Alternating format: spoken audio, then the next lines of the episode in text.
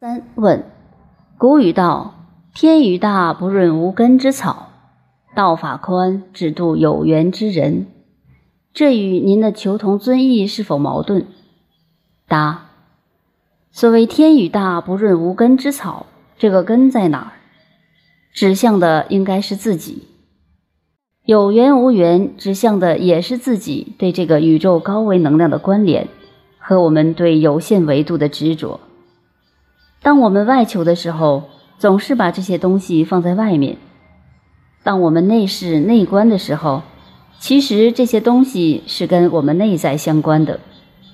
而求同尊异，实际讲的是一个本质，也就是在我们的投影原理，一切都是相同的；而在投影的相上，一切都可以不同。